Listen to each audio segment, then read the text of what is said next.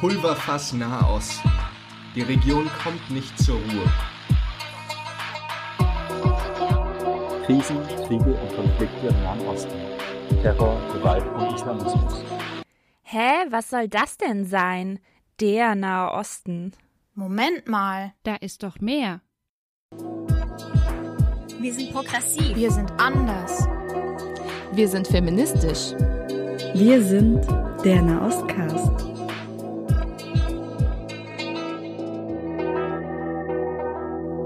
Wir sind der Nahostcast.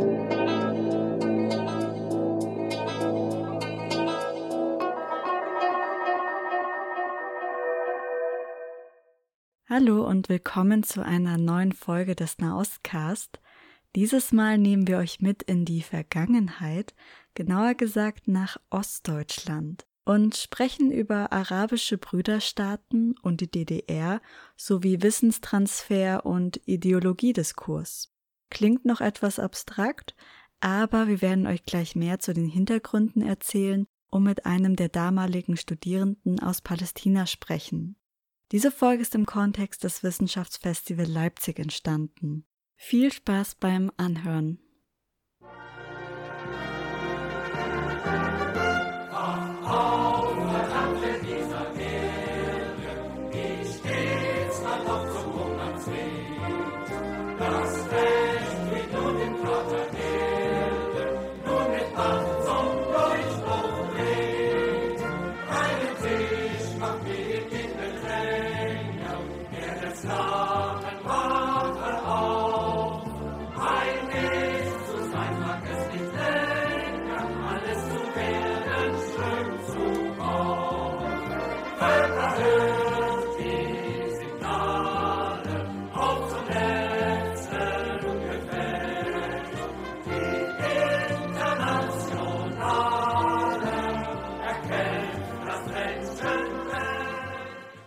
August 1951 fanden die dritten Weltfestspiele der Jugend und Studenten in Ostberlin statt. Die DDR war Gastgeber für 26.000 ausländische TeilnehmerInnen aus 104 Ländern. Eine Gruppe von elf jungen NigerianerInnen wurde die Rückreise nach der Teilnahme an den Weltjugendspielen durch die britische Kolonialverwaltung verweigert. Daraufhin beauftragte das Zentralkomitee der SED das Staatssekretariat für Hoch- und Fachschulwesen, aus den ausgebürgerten NigerianerInnen Studierende zu machen. Dieser Akt gilt als Geburtsstunde des Auslandsstudiums in der DDR. Seit diesem Zeitpunkt wuchs die Anzahl ausländischer Studierender stetig. Bis Ende der 1970er Jahre waren es um die 6000. In den 1980er Jahren waren es bereits doppelt so viele darunter auch Studierende aus arabischen Ländern. Mein Name ist Linda und zusammen mit Carlotta haben wir mit Fawaz Abu Sitta gesprochen. Fawaz kam Anfang der 70er Jahre gemeinsam mit vier weiteren jungen Palästinensern zum Studieren in die DDR. Im Gespräch erzählte er uns von seinen ersten Eindrücken, welche Schwierigkeiten er hatte, wie sich sein politisches Bewusstsein durch sein Studium in Ostdeutschland veränderte und warum die Abbildung von Karl Marx auf seinem Abschlusszeugnis für Irritation in Palästina sorgte. Vor was lernten wir über Stella kennen, die ihr vielleicht doch aus unserer Folge Taxifahrer in Beirut kennt. Und momentan arbeitet Stella in einem Forschungsprojekt und hat uns ein paar Sprachnachrichten geschickt. Mein Name ist Stella Kneifel. Ich bin Doktorandin der Universität Erfurt und ich arbeite für ein Forschungsprojekt des Orient-Institut Beirut unter der Leitung von Frau Professor Birgit Schäbler. Konkret arbeitet sie in diesem Projekt. In diesem Forschungsprojekt arbeiten ein Dutzend internationale Forscherinnen und Forscher zusammen zum Thema Relations in the Ideoscape. Middle Eastern Students in the Eastern Bloc 1950s to 1991. Auf Deutsch würde man sagen Wissensbeziehungen im ideologischen Raum, nahöstliche Studierende im Ostblock 1950er Jahre bis 1991. Stella erzählt uns auch, um was es in dem Projekt genau geht.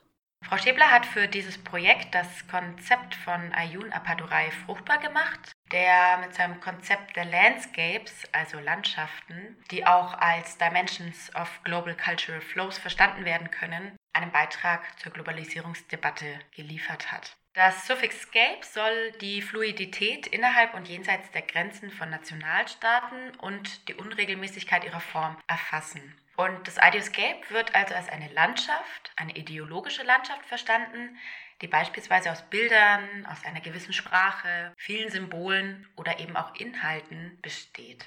Und das Forschungsprojekt wendet dieses Konzept von Appadurei historisch an. Also das bedeutet, wir transferieren das in die Vergangenheit und schauen uns an, was im Ostblock, dem sozialistischen Ideoscape, passiert, wenn Studierende aus dem Nahen Osten, die zum Teil vom Sozialismus überzeugt waren, zum Teil aber auch nicht, sich diesem Ideoscape zugehörig fühlen, beziehungsweise dieses Ideoscape mit eigenen Ideen anreichern.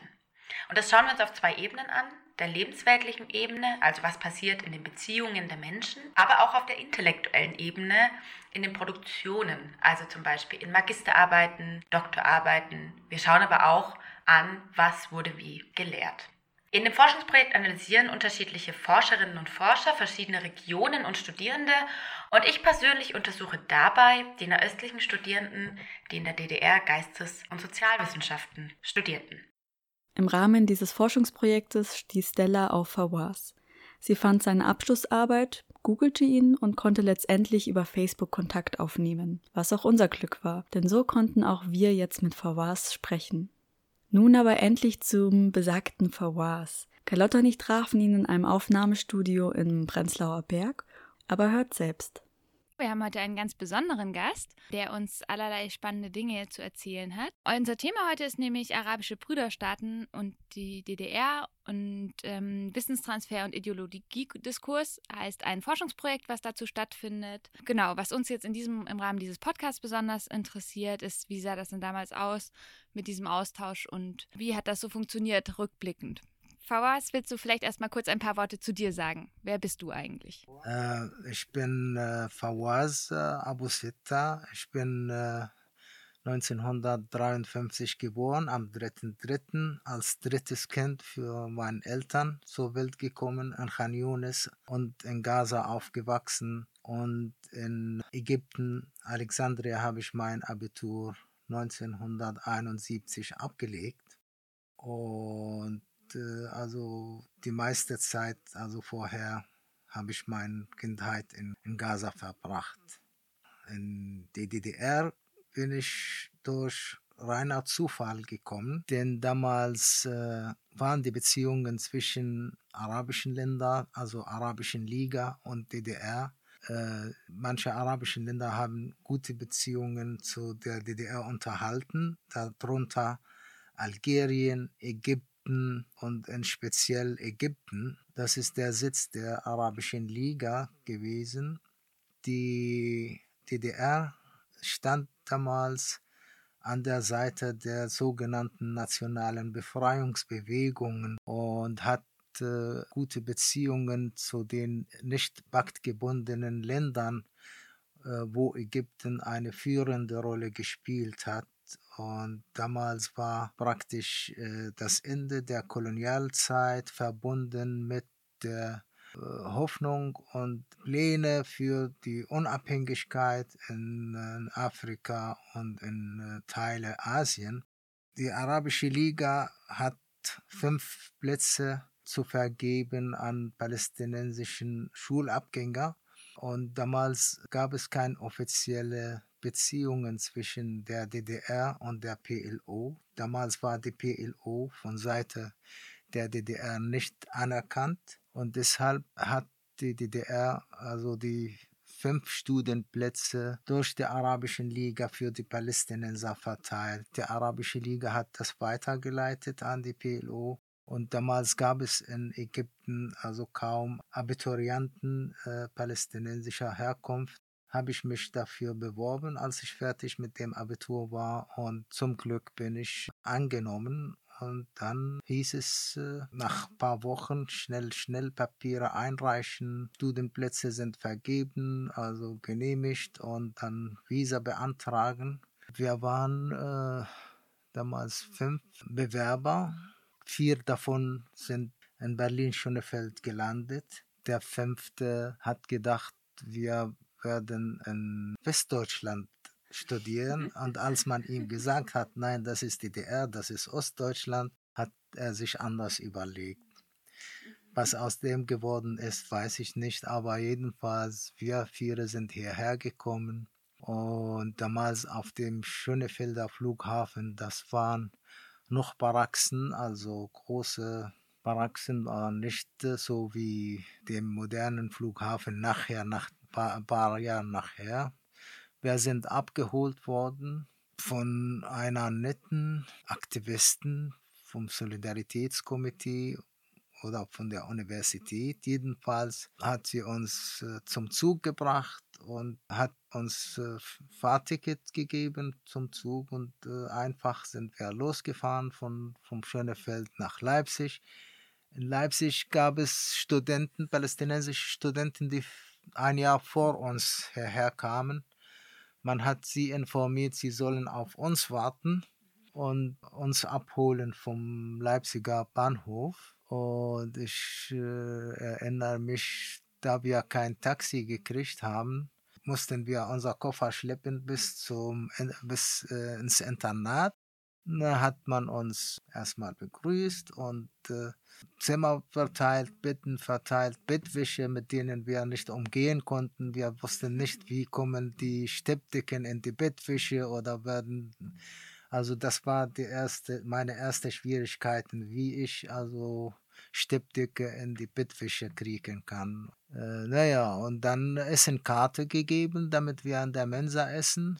Ja, und dann am nächsten Tag medizinische Untersuchung und dann wurden wir verteilt. Das ging schnell, also in Gruppen, also für die Sprachausbildung. So hat es am Anfang unser Leben ausgesehen. Wir waren froh, dass man für uns äh, praktisch sorgt. Und dann ging es los mit der Sprache, die ganz schwierig war. Ich würde sagen, ich war nicht derjenige, der Emsisch Sprache gelernt hat und man hat uns erzählt, ach, es ist besser, die Sprache von den Leuten zu lernen, als hier zu büffeln. Und da habe ich das so für wahre Münze äh, genommen. Deshalb habe ich viele Begriffe und so weiter von außerhalb geschnappt, die aber nicht gut ankamen im Unterricht. Also mit der Hochsprache war anders als äh, zu sechseln und so. Naja, die Sprache war am Anfang sehr schwierig, also weil wir darauf nicht vorbereitet waren. Wir haben keine Ahnung äh, von einer fremden Sprache, die sich lateinisch nur mit den Buchstaben ähnelt, mit den englischen aber ausgesprochen wird es anders. Ja, und manche Texte habe ich auswendig gelernt und gesungen, damit ich die nicht wieder vergesse. Und mit der Zeit lernt man. Und ich wollte am Anfang die Flinte ins Korn werfen, weil äh, im Winter konnte ich mir nie vorstellen, dass man zum Unterricht geht, während es dunkel ist. Bei uns war es so, wenn die Sonne aufgeht, dann heißt der Tag beginnt und dann geht man in die Schule. Aber im Dunkeln zur Schule zu gehen, das war mir ungewöhnt. Äh, es, der Winter war äh, für mich auch äh, umständlich und ungewöhnt. Und dann äh, wollte ich äh, die Flinte ins Korn werfen, wollte ich nicht mehr machen und wollte ich zurück. Aber ich habe einen Onkel gehabt, der war Kinderarzt und hat gesagt, war er wagt nicht diesen Schritt zu machen, sonst wirst du das dein ganzes Leben bereuen. Dann äh, habe ich seine Empfehlung äh, angenommen und dann habe ich mich angestrengt. Da ich äh, Wirtschaftsrecht studieren wollte, mussten wir also die gesellschaftswissenschaftlichen Fächern lernen. Bei uns äh, gab es Abitur geteilt in naturwissenschaftliches Abitur oder gesellschaftswissenschaftliches Abitur. Das ist bis heute immer noch so. Und da ich äh, naturwissenschaftliches Abitur abgeschlossen habe, musste ich diese Fächer, also praktisch gesellschaftswissenschaftlichen Fächer hier nehmen. Naja, und dann äh, nach dem Abschluss der Vorbereitung, ich habe also erstmal das erste Jahr also Sprache gemacht und das zweite Jahr habe ich gesellschaftswissenschaftliche Fächer also gemacht und dann kam ich 73 an die Uni und am Anfang dachte ich, ich kriege nicht vieles mit von den Vorlesungen und ja, das erste Jahr war äh, so schwierig und mit dem zweiten Jahr ging es. Also da habe ich festgestellt, dass man doch, wenn man sich bemüht, also vieles versteht und äh, wir haben gute studentische Atmosphäre gehabt. Das war also das Schönste in unserem Studentenleben. Die Studenten kannten sich untereinander, wobei ich sagen muss, in bestimmten äh, Studienrichtungen war die Kommunikation nicht einfach unter den ausländischen Studierenden und den äh, DDR-Studenten, zum Beispiel Jura, politische Ökonomie und äh, so, äh, solche Fächer äh, waren für die Auserwählten sozusagen, Studenten oder Studierenden. Während in technischen Bereichen und so weiter die Kommunikation zwischen den ausländischen Studierenden und den DDR-Deutschen äh, einfacher war. Bei uns äh, an der Universität kann ich mich erinnern, obwohl wir Betreuer gehabt haben, also jeder ausländische Studierende hat einen Betreuer oder Betreuerin, äh, die ihm hilft oder die, die er hilft, also beim Vorbereitung und äh, wenn etwas gefehlt hat äh, oder wenn man äh, manches nicht verstanden hat, die haben für uns mitgeschrieben und äh, da war von der Warte hier also spürbare Unterstützung. Wir waren also viele ausländische Studierende an der Universität aus Jemen, aus Mosambik, aus Südafrika, Vietnamesen. Da hat man äh, natürlich äh, die Gelegenheit gehabt, äh, die Kultur anderer Menschen und anderen Gesellschaften näher kennenzulernen, nicht äh, durch Presse und Lesen, sondern äh, mit de, den direkten täglichen Kontakt. War schöne Zeit. Die, die, die negativen Zeiten, woran ich mich erinnern kann, waren die Zeit, wo Messe in Leipzig stattgefunden hat, Leipziger Messe. Da wurden die Internate entleert von den deutschen Studierenden und man hat die vermietet an äh, westlichen Gästen. Wir durften drinnen bleiben, in Kneipen und Restaurants und so, wo man äh, reinkam, war die Möglichkeit nicht gegeben, weil das reserviert war für die westlichen Gästebesucher. In manchen Restaurants kann man nur mit harter Währung bezahlen, also deutsche Mark, also was für uns natürlich äh, nicht möglich war.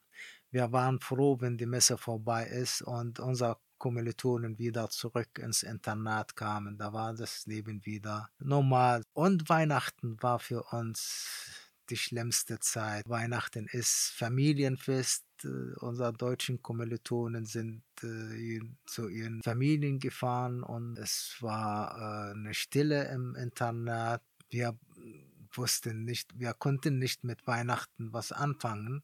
Es ist einfach etwas familiär. Wobei manche haben Glück gehabt, also eingeladen zu, von, von deutschen Familien und so weiter, aber das gab es seltener. Ja, es war die, die schönste Zeit, würde ich sagen, meines Lebens.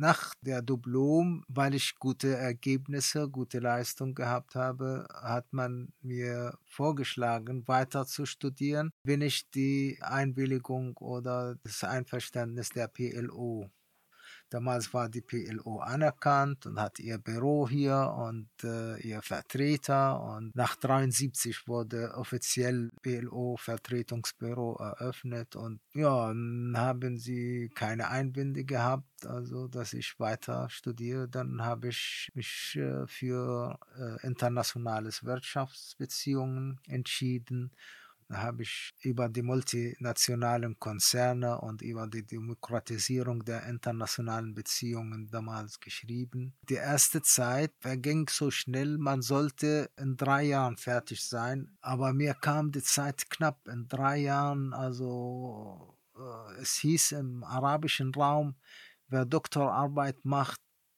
der braucht fünf Jahre und sieben Jahre, dann dann ist man angesehen. Und da bin ich mit, mit drei Jahren nicht fertig geworden. Dachte ich, ich verlängere das. Und immer, wenn mein Betreuer, Professor Schönrath, gefragt hat, äh, Abu Sitta, wollen Sie nicht fertig werden? Sage ich, naja, mit drei Jahren fertig zu sein mit Dissertation, das kommt nicht an bei uns. Also es muss richtig, also lange Zeit für Dissertation, aber das war bloß von mir ein Vorwand. Anscheinend wollte ich die Zeit so weit wie möglich ausdehnen, dass man sagt, Schluss hier ist fertig und Ende der Debatte, Ausbildung abgeschlossen und äh, ja, 80 habe ich geheiratet. Mm, unser erstes Kind, meine Tochter, ist in Leipzig geboren und 82, nachdem ich fertig war, also bin ich zurück nach Gaza und habe ich angefangen zu unterrichten an der Islamischen Universität und die haben sich bloß gewundert, also weil sie Lehrkräfte brauchten und brauchen also absolvierte Doktoranden, also egal woher. Aber die haben mit dem Kopf geschüttelt, wo ich meine Papiere eingereicht, sagt, gut, DDR das ist befreundetes Land für die PLO, ist es okay. Aber an der Universität in der DDR äh, ist okay. Aber an der Karl-Marx-Universität und das Bild von Karl Marx ist noch auf ihrem Zeugnis und sie reichen ihr Zeugnis für die Islamische Universität, um hier zu arbeiten. Das ist ein bisschen zu viel. Ja, kommt drauf an, also ob ich meine äh, Funktion erfülle oder nicht. Äh, hätte ich gewusst, hätte ich das Gleiche vielleicht studiert in, einer anderen äh, Universität, aber die Leipziger Universität, was damals die Karl-Marx-Universität hieß, war eine der renommierten Universitäten überhaupt. Und äh, es ist natürlich, damals gab es noch die, äh, der Kalte Krieg und äh, Afghanistan und der Kampf zwischen der, den zwei Fronten. Also sehr spannend. Ähm, die Schule, die Vorbereitungsschule, von der du vorher erzählt hast, das ja. war quasi Teil dieses Herder-Instituts? Das ist Teil des Herder-Instituts, ja. Also im, am Herder-Institut muss man ein Jahr Vorbereitung machen. Für manche, die in, äh, in, in, in arabischen Ländern wissenschaftliches Abitur abgeschlossen haben und weiter also wissenschaftliche, naturwissenschaftliche Fächer studieren wollten, Medizin, äh, hat ein Reich, äh, hat ein ja gereicht. Also da haben sie auch äh, erstmal äh, Sprachkurse am Anfang und dann äh, Mathematik, Physik, Chemie und in einem Jahr waren sie fertig. Und ähm, als du dich damals auf dieses Studienprogramm beworben hast, war dir bewusst, worauf du dich einlässt, was ein Studium in der DDR bedeutet? Nein, eigentlich, wir haben, ich meine, ob ich in arabischen Land studiert habe oder äh, wir haben keine Ahnung gehabt, erstmal vom, vom Studium an sich. Und wir haben verschiedene Vorstellungen gehabt, was wir werden wollen. Also ich wollte Offizier werden in Polizei oder in der Armee. Und als ich nach Leipzig kam, wusste ich eigentlich nicht genau, was ich äh, studieren wollte. Es hat gebändelt, also Bauwesen, weil Bauwesen äh, Absolventen gut verdienen und äh, angesehen oder Medizin, obwohl ich eigentlich weder äh, zur medizinischen äh, Richtung noch zum Bauwesen eine Verbindung habe. Im Vergleich zu den heutigen oder zu den meisten Abiturienten, man hat die Orientierung, was, was man werden wollte. Bei mir war nie klar, was ich werden wollte. Im Prinzip ich habe mein Bewusstsein und meine Vorstellungen von dem, was man werden wollte, erst in der DDR erworben, was zu studieren. Was ist die Rolle eines Menschen in der Gesellschaft? Deshalb verdanke ich meinen Aufenthalt in der DDR zum größten Teil, dass es dazu beigetragen hat, mein Bewusstsein zu erweitert und bereichert und äh, mich auf eine Pfad äh, gesetzt habe, wo, wo ich gedacht habe, das mache ich und damit kann ich meiner Gesellschaft dienen.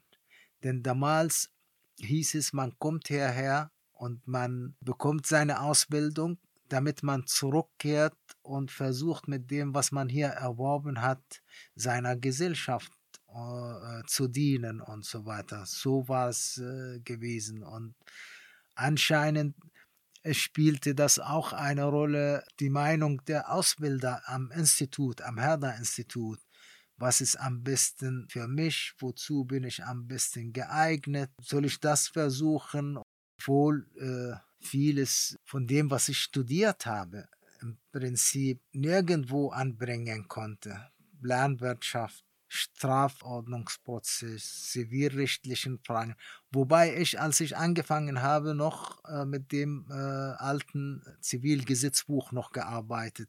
Vieles, was, was ich also an, an, an Fischer äh, gelernt habe, habe ich nicht verwenden können, obwohl bei mir also die Struktur war da, also mich zu orientieren auf das Neue, was da gibt auf das einzugehen, was dort gültig ist. Und deshalb war eine große Umstellung für mich, also vieles zu unterrichten, zu unterrichten, was ich neu erlernen müsste.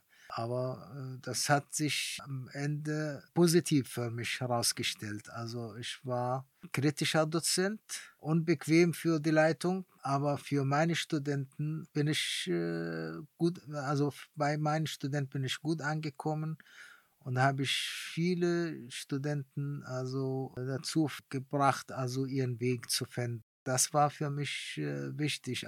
Ich habe einen Student ausgebildet, der war einer der guten Studenten und er hat journalistische Tätigkeit. Nachdem er fertig war mit dem Studium, äh, hat er bei uns assistiert im Fakultät und dann ist er nach England gegangen, hat schnell sein äh, Magister gemacht und seine Doktorarbeit und hat aber für Presse ab und zu mal Artikel geschrieben. Und ich las in der Zeitung einen Artikel unter dem Titel Ich möchte gerne wissen, wo mein guter Lehrer äh, ist. Unter dem Titel hat er geschrieben, mein Lehrer und die DDR und viele andere Dinge. Und hat, also hat den Artikel angefangen mit einer Episode. Und er sagte, ich saß äh, im Raum Cafeteria bei uns im Fakultät und habe Tee getrunken mit meinem Dozent, mit meinem Lehrer auf einmal war in der Fakultät Updating für die Informationen über die Dozenten und was sie unterrichten und wo, wo, wo sie haben äh, ihr Studium abgeschlossen und so weiter. Und er wollte paar Informationen und kam und ich war wahrscheinlich äh, in guter Verfassung oder auf Späße äh, aufgelegt. Er schreibt, der Sekretär hat meinen Lehrer gefragt, wo haben Sie studiert?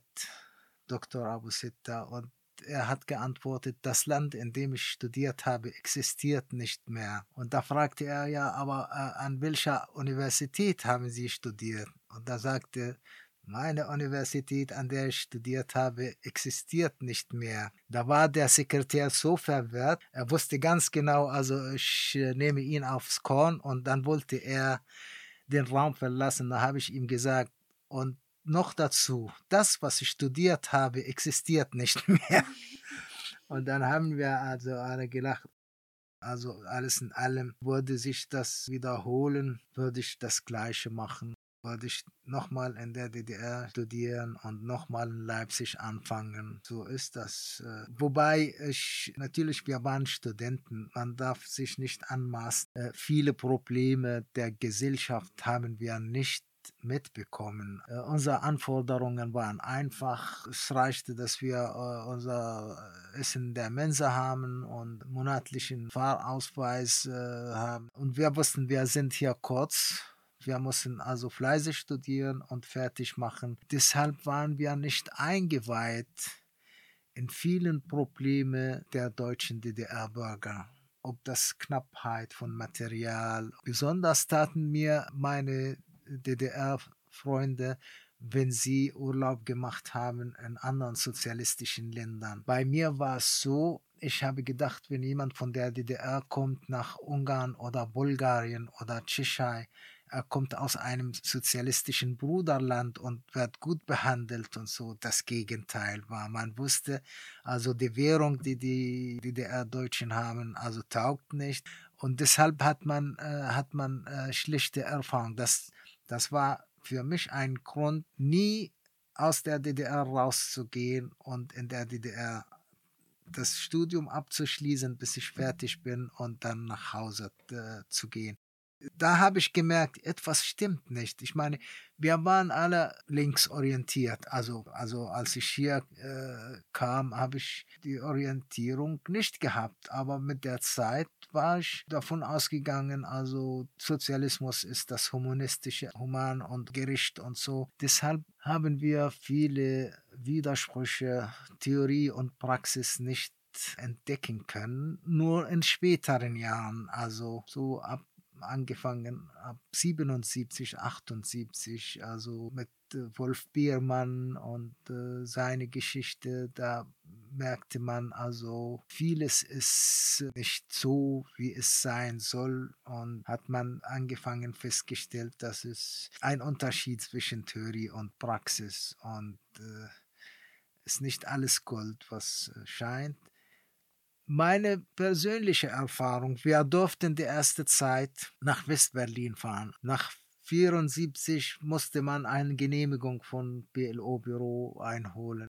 Ich bin ab und zu mal nach Westberlin gefahren, obwohl ich mich geschämt habe. Also gleichzeitig habe ich niemandem gesagt, dass ich, äh, weil die anderen nicht durften und äh, war kein gutes Gefühl. Und immer wenn ich dort auf den Kurfürstendamm war, da habe ich schnell mein T-Shirt oder mein Schallplatte gekauft und wenn ich Hunger gehabt habe, sagt nee, also ich werde kein Geld hier geben, also für Wurst und so weiter. Da bin ich schnell, schnell zurück mit der S-Bahn in Ostberlin und habe ich Broiler gegessen. Ein Broiler war auf dem Alexanderplatz. Es war äh, aber nie habe ich mich wohl gefühlt und habe ich niemandem auch erzählt, dass ich in West-Berlin war, weil ich, äh, ich weiß nicht, ich fand, das, das gehört sich nicht, also weil die anderen das nicht dürfen, also. Und äh, warst du auch vor deinem Studium in der DDR schon irgendwie äh, politisch aktiv, linksorientiert oder hast du dich vielleicht dann erst durch dein Studium politisiert? Nee, ich war nie äh, politisch orientiert. Also ich war Patriot äh, eingestellt, also patriotisch orientiert. Also 67, als Israel äh, Gazastreifen besetzt hat, war ich 14 Jahre alt. Also und da wusste ich ganz genau, also die israelische Okkupation fand statt äh, in der Zeit, wo äh, Vietnamkrieg äh, stattgefunden hat. Und äh, habe ich immer die, die Angriffe der Amerikaner in Vietnam mit der Besetzung Gazastreifen und Westbank von den israelischen Armee. Und daher war bei mir also ohne, ohne Ideologie war bei mir schon die als Palästinenser die Einstellung, das sind unsere Feinde und die Freunde unserer Feinde sind auch unsere Feinde. Und wir haben Verbündete und die Freunde unserer Verbündete sind unsere Freunde. Und da war die Welt geteilt im sozialistischen Lager, Warschauer Pakt und NATO-Staaten. Und deshalb waren für uns also jemand wie Walter Ol Olbricht oder äh, Erich Honecker also eine, eine Persönlichkeit, die Solidarität übt mit uns und an unserer Seite steht. Also, aber das sind die einfachen Formeln. Also mit dieser Haltung bin ich in die DDR gekommen. Also ich wusste, ich komme in ein befreundetes Land. Besonders 73 war zur Jugendweltfestspiele in, fanden in, in Berlin statt Jugendweltkonferenz und da kamen Delegationen aus allen Himmelsrichtungen, also aus, aus Lateinamerika, aus Afrika und äh, Arafat war äh, zum ersten Mal zu Besuch hier und er hat äh, besondere Behandlung gehabt. Also deshalb war für uns äh, die DDR ein befreundetes Land, das an der Seite des, des gerechten Kampfes der Palästinenser steht. Während das war nicht der Fall für Westdeutschland als NATO-Mitglied und als äh, Befürworter und Unterstützer Israel. So war die ganze Welt war geteilt. Also entweder bist du dafür oder bist du dagegen. Und äh, vergessen wir nie, es war noch die Welle der, der Proteste in den, an den Universitäten in, in Europa gegen den Krieg in Vietnam. Also es, damals waren die meisten Jugendliche irgendwie äh, anti-imperialistisch äh, äh, eingestellt. Und ich habe bewundert, wenn zum Beispiel Delegationen kamen aus äh, Universitäten aus Westdeutschland. Habe ich die Aktivisten bewundert. Sage, Mensch, wir sind hier in einem sozialistischen Land. Warum sind die FDJler nicht so, äh, so äh, kämpferisch wie die von nebenan, also aus Westdeutschland äh, Studenten? Also da gab es da gab es Studenten, aktive Studenten, die mitgewirkt haben an den Demonstrationen gegen äh, den Krieg in Vietnam und gegen den Schah-Besuch und so weiter. Und wenn ich sie gehört habe, wie sie argumentiert haben, hat es mir gefehlt, also gleiche Figuren hier. Das war irgendwie mehr bürokratisch, mehr aber nicht so kämpferisch und nicht so wie das die Seele eines Rebellierenden erfüllt für mich also die Universität und alles, was damit verbunden ist und meine Fakultät etwas äh, ein Bestandteil meiner schönen Erinnerung. Deshalb äh, habe ich versucht herauszufinden, äh, wer ist noch von meiner Seminargruppe. Glücklicherweise habe ich Kontakt äh, hergestellt zu mein, meinen Betreuerin. Die ist jetzt in Leipzig und war erfolgreiche Juristin und jetzt ist sie in Rente und versuche ich äh, durch sie Verbindung, wir waren 19 oder, oder 21, glaube ich, 21 Studierende äh, zusammen in einer Seminargruppe. Ich versuche alle, die noch am äh, Leben noch zu kontaktieren. Ich habe bis jetzt fünf erreicht, also und drei gesehen und zwei habe ich vor, mich mit ihnen zu treffen, um auch hinter zu fragen, was haben Sie von uns gedacht früher, weil wir nicht offen, zu, jetzt können wir miteinander offen reden und so weiter. Damals wusste ich nicht, wie Sie uns gegenüber, wir waren drei Ausländer in der Seminargruppe, wie Sie äh, uns gegenüber gesinnt waren, weil wir bloß, also bloß bürokratisch miteinander gesprochen haben, also nie über Witze auch erzählt und so weiter, aber ich war bei niemanden von denen zu Hause. Ich war keiner von denen bei mir im Zimmer. Also, obwohl wir am gleichen Internat gewohnt haben. Was ich so raushöre, ist ja, dass im Endeffekt ganz viel Theorie, Politiktheorie und Wirtschaftstheorie gelehrt wurde, aber politische Praxis für dich an der Uni nicht wirklich Raum hatte weil ähm, genau es jetzt nicht ihr euch da getroffen habt nochmal zu weiteren Diskussionen, sondern das alles eher in diesem Seminarkontext stattgefunden hat. Ja, es gab äh, es, es gab Diskussionen, also das heißt, wir waren als Palästinenser, wir waren vielleicht damals äh, in der ganzen DDR, vielleicht als ich kam, waren 29 Palästinenser in ganzen DDR und als ich fertig war, waren der ganzen DDR 550 palästinensische Studierende. Und man denkt also, an der Freien Universität in Berlin gab es, an einer einzigen Universität gab es so viele Palästinenser wie in der ganzen DDR. Aber manchmal entsteht der falsche Eindruck, dass die Palästinenser also hier in der DDR praktisch äh, zum großen Teil ausgebildet wurden. Das ist falsch. Die tausenden Palästinenser, die ausgebildet wurden, also auf ihren Kosten natürlich im Privat, äh, haben sie ihr Studium in, in Westdeutschland äh, absolviert. Die Diskussionen äh, äh, unsere Mission äh, lag dran, also unser Problem darzulegen. Was die DDR anbetrifft, das ist nicht unsere Sache. Was die Diskussion betrifft der äh, deutschen Gesellschaft und Politik, das ist nicht unsere Sache. Das ist eine Sache der FDJ. Da diskutiert man oder berät man sich oder sagt das oder jenes. Unsere politische Einstellung war, unser Problem auf Solidarität Solidaritätsveranstaltungen und auf Solidaritätsseminare darzulegen. Natürlich antiimperialistisch zu betonen, und den großen Bruder begrüßend also zu wirken. Hauptsache, dass man also seinen äh, Standpunkt darlegt und äh, so war es. Äh, wir haben nie über SED-Programme gesprochen oder Beschlüsse der Programme. Das ist äh, für uns gewesen. Aber für dich war also von Anfang an klar, du gehst in die DDR zum Studieren, aber dein Aufenthalt dort ist begrenzt auf diesen Zeitraum? Ja, äh, man hat uns, also für uns stand äh, von Anfang an, ihr seid hier, um zu studieren.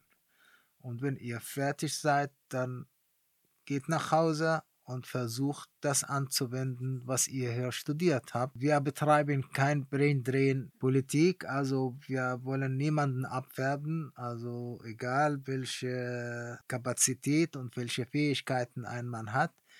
Und deshalb gab es kein Procedure für jemand hier zu bleiben. Also wer studiert hat, seine Zeugnisse bekommt, also hat vier Wochen nach Beendigung des Studiums das Land zu verlassen. Und es war aber ein normaler, harmonischer Abgang. Also es war nicht, nö, ich wollte hier bleiben oder weil man von Anfang an nicht darauf eingestellt war. Egal, ob es einem gefällt oder nicht. Weil auch diejenige, die ihn delegiert hat, danach fragt, na wann kommst du nach Hause, wir brauchen dich. Also, also die anderen sind durch staatliche Einrichtungen oder Parteien geschickt worden, also oder nationalen Befreiungsbewegungen, auf deren Einsatz man gewartet hat. So habe ich mich noch gefragt, ähm, weil es ja schon eben Teil der Ausbildung hier war, den Sozialismus zu festigen und ähm, die Theorie nahezubringen. Würdest du sagen, du bist als guter Sozialist wieder zurückgekehrt nach Palästina und konntest das hier gewonnene Wissen dann dort auch politisch oder gesellschaftlich anwenden? Okay, also ich habe vieles gelernt und ich glaube, hätte ich woanders studiert, wäre es aus mir nicht das geworden, was ich bin. Denn also äh, ein Teil meine Einstellung ein, zur Welt, zu, zu, zu, zu Menschen, zur Gesellschaft hat sich äh, in, in Leipzig äh, herauskristallisiert. Ich bin doch nach Hause gegangen als linksorientierter Mensch, der aber kein Partei zugehört. Sogar die Parteien, mit der ich ideologisch übereinstimme, stand es ihnen gegenüber kritisch, weil ich irgendwie immer ähm, unterschwellig das Gefühl gehabt habe, das, was ich theoretisch im Kopf habe, was mich überzeugt, menschlich und so weiter, äh, hat mit dem, was praktisch stattfindet, nicht viel zu tun. Und deshalb war ich immer also parteiloser, sozialistisch orientierter, linksgerichteter Mensch geblieben. Und das heißt für mich, also ich kann mit anderen, die anders denken, gut umgehen. Wenn sie mich mit etwas überzeugen, bin ich bereit, also ihren Ansichten zu akzeptieren. Es, ich meine, die, die Umwelt formt den Mensch und kann mit, mit Gewissheit behaupten, wäre ich nicht in Leipzig ausgebildet worden zu der damaligen Zeit, wäre aus mir nicht der Mensch ge geworden, der ich jetzt heute bin es ist, es ist so. Man, man sieht auch bei Menschen im Ostdeutschland großes Teil ihres Lebens da mal gelebt haben, dass auch sie andere Mentalität haben, besonders bei meinem Alter, also die über 60-Jährigen. Aber ich wollte bloß damit sagen, wie die Umwelt eines Menschen umformt also und einwirkt auf sein Verhalten und so weiter. Und da will ich keine Ausnahme sein. Ich meine, ich habe, ich habe auch äh, mit ausländischen Studierenden studiert, die fertig äh, studiert haben und so weiter, die äh, sozialistisch orientiert waren. Also ja, also an der Universität in Leipzig oder in Dresden. Ich kann mich erinnern, ein Student, er hat in Jena studiert. Er war so Rabauke, er war gegen alles, was, obwohl er hier praktisch Stipendium hat, ne? aber er hat immer heftig äh, alles kritisiert und er hat sogar es fertig gebracht, also äh, Kopf von Lenin, er hat so eine Statur von Lenin, einen Kopf von ihm vom Fenster also aufgehängt, als wurde er, ja, ich meine, das, das, das war heftig. Aber sowas gab es.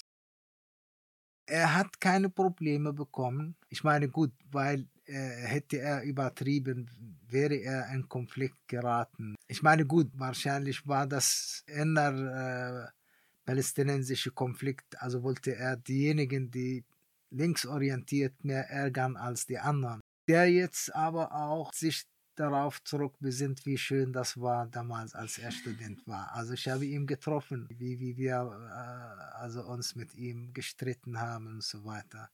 Aber sagte, unsere Zeiten in Weimar oder Jena waren die schönsten Zeiten weil wir immer also zum Zwiebelfest nach Weimar gefahren sind. Also. Aber stehst du mit anderen ausländischen Studierenden aus anderen Ländern auch noch in Kontakt und weißt, was aus denen geworden ist? Also gerade zum Beispiel auch die, die politisch geschickt wurden und dann wieder zurückgegangen sind, oder? Also, was ich weiß von vielen jemenitischen Freunden, die aus der Republik Südjemen, die hohe Positionen bekleidet haben, als sie zurück waren, die sind nicht mehr also erreichbar, also weil die politische Umwandlung praktisch für sie nachteilhaft gewesen ist. Manche sind umgekommen und äh, für andere gibt es keine Möglichkeiten, also der Kontakt und so weiter. Und es ist so, also für viele, die mir damals studiert haben, habe ich noch Kontakt, aber Palästinenser und Libanesen. Nach diesem Gespräch mit Fawaz fragt ihr euch jetzt vielleicht, was ihn dazu gebracht hat, wieder nach Deutschland zurückzukehren. Fawaz erzählte uns, dass er frei nach dem Motto mitgehangen, mitgefangen, gemeinsam mit seiner Frau entschied, nach 29 Jahren in Gaza etwas Ruhe in Deutschland zu finden. Man muss die Dinge so nehmen, wie sie sind meine, für mich war es nicht einfach. Einen alten Baum kann man nicht äh, so leicht verpflanzen woanders. Also ich habe die DDR verlassen, da war ich 27 und als ich zurückkam, war ich über 57. Also da war eine Zeit lang Überlegung, Mensch, was hat mich daher gebracht? Ich meine, bei allem, was, was hier also komfortabel ist. Und da habe ich meine Frau gesagt, ich kann mir vorstellen, dass ich hier bleibe, aber wenn wir einen Schrebergarten bekommen.